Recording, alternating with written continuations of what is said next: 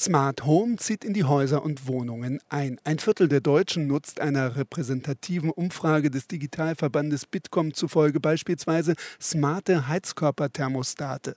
Im letzten Jahr waren es erst 17 Prozent.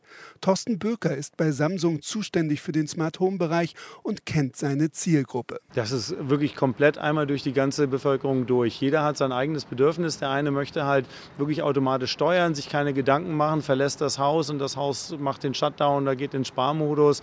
Der andere möchte das aus Sicherheitsbedürfnis und will sich einfach wohlfühlen, dass er im Urlaub ist und alles ist in Ordnung. Und der dritte möchte dann halt wirklich so effizient seinen Kühlschrank und seine Cooking-App äh, nutzen und äh, Rezepte nachkochen. Siemens Hausgeräte, zwei Messehallen weiter auf der Funkausstellung in Berlin, hat für die Küche den sogenannten Bräunungssensor vorgestellt. Pressesprecher Alex Kostner erläutert, wie damit der Braten oder die Pizza im richtigen Zustand auf den Esstisch kommt. Sie kennen es vielleicht, manche Leute haben ihre Pizza, ihr Brötchen lieber gern dunkel, etwas krosser, manche lieber heller. Wenn man es zu Hause zubereitet, geht man immer wieder in den Backofen, schaut rein, ist die Pizza schon soweit. Manchmal ist es auch schon zu spät.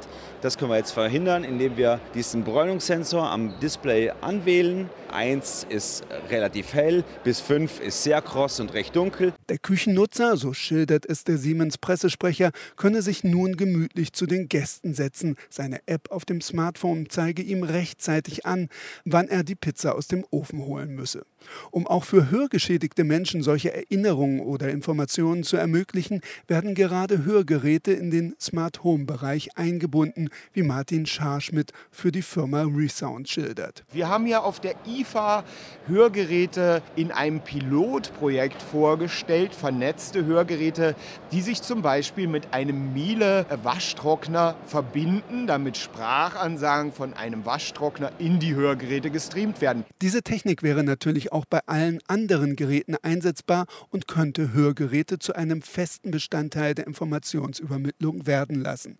Panasonic stellt auf der Funkausstellung in Berlin eine Methode vor, mit der über die Wärmepumpen in Haushalten oder auch Büros die Luft von Viren, Bakterien und Gerüchen befreit werden kann. Experte für die Technologie ist Bernd Kröger. Diese Nano-X-Technologie kann dafür sorgen, dass bestimmte Bakterien, Viren und Gerüche deutlich schneller abgebaut werden.